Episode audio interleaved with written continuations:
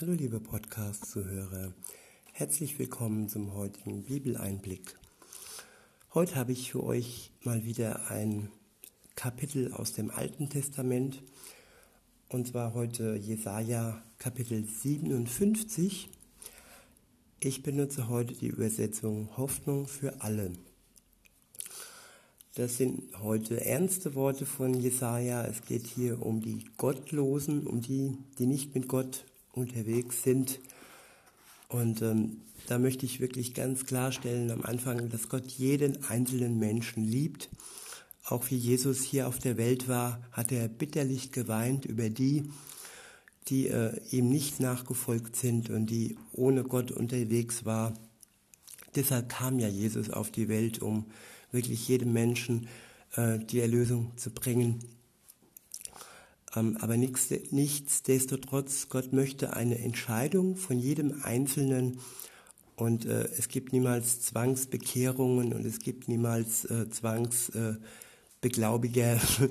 Jeder muss das selbst für sich entscheiden und Gott trauert, aber Gott hat auch manchmal ähm, starke Worte, um deutlich zu machen, ähm, dass das kein ja, Kindergeburtstag ist, wenn man ohne Gott unterwegs ist. Und ähm, ja, und so heute in Jesaja 57. Ähm, der erste Abschnitt ist überschrieben mit Der Herr richtet die Gottlosen. Ab Vers 1 heißt es, Menschen, die dem Herrn die Treue halten, kommen um. Aber niemanden kümmern, kümmert das. Sie werden aus dem Leben gerissen, aber niemand begreift, dass Gott sie dadurch vor noch schlimmeren Zeiten bewahren will. Sie haben ein aufrichtiges Leben geführt, nun ruhen sie in Frieden. Ja, das ist erstmal eine Tatsache, das ist sehr traurig, dass Menschen, die Gott nachfolgen und ihm die Treue halten, umkommen.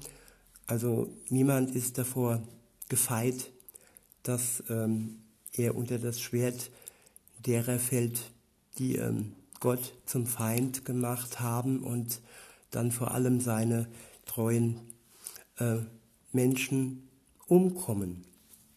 Aber hier stehen auch Worte, die Trost geben. Also es gibt ja nicht nur das irdische Leben, sondern auch das ewige Leben. Und in, in diesem ersten Vers äh, steht, sie werden aus dem Leben gerissen, aber niemand begreift dass Gott sie dadurch vor noch schlimmeren Zeiten bewahren will. Sie haben ein aufrichtiges Leben geführt, nun ruhen sie in Frieden. Das, was uns genommen wird, unser Leben, ja, das bewahrt uns vor den Zeiten, die noch schlimmer werden.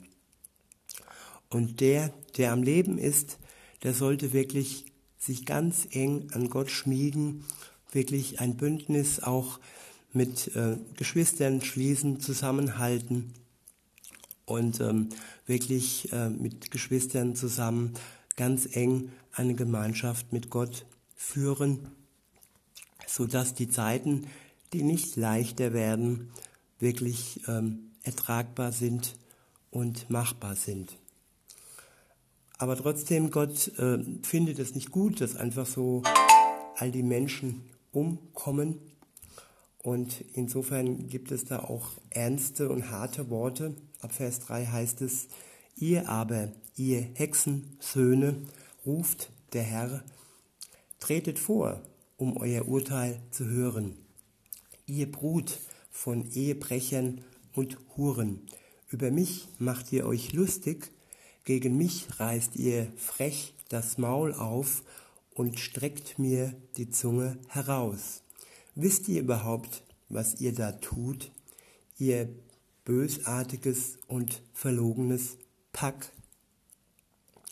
Es ist schon hart, aber ja, es ist Boshaftigkeit, es ist Verlogenheit, wenn man Gott die Zunge herausstreckt, sei es nun sinn, sinnbildlich oder nicht, wenn man die Gebote Gottes äh, missachtet die Ehe bricht, die Ehe bricht und ähm, ja, durch die Gegend hurt, sage ich mal ganz deutlich. Und ja, ab Vers 5 heißt es weiter, ihr seid nur noch hinter euren Götzen her. Unter jeder Eiche und allen dicht belaubten Bäumen hurt ihr zu Ehren eurer Götzen. Ihnen opfert ihr sogar Kinder. In den Felshöhlen unten im Tal schlachtet ihr sie. Ihr verehrt die abgeschliffenen Kieselsteine im Bachbett, sie allein bestimmen euer Schicksal, denkt ihr. Und darum opfert ihr ihnen Wein und gute Speisen. Und da soll ich ruhig zusehen? Ihr steigt hinauf zur Spitze eines hohen Bergs, um eure Opfer darzubringen. Dort schlagt ihr euer Lager auf, ihr bringt magische Zeichen an der Innenseite der Tür und den Torpfosten an.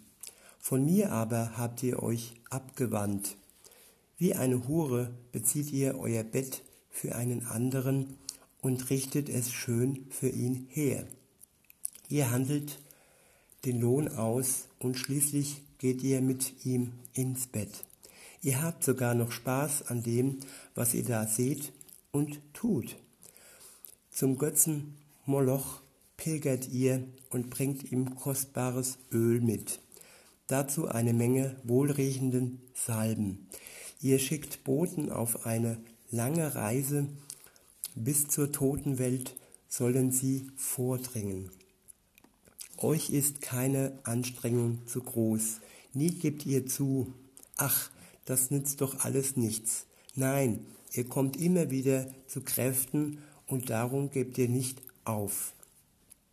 Vor wem habt ihr denn solche Angst? Warum fürchtet ihr andere mehr als mich und betrügt mich?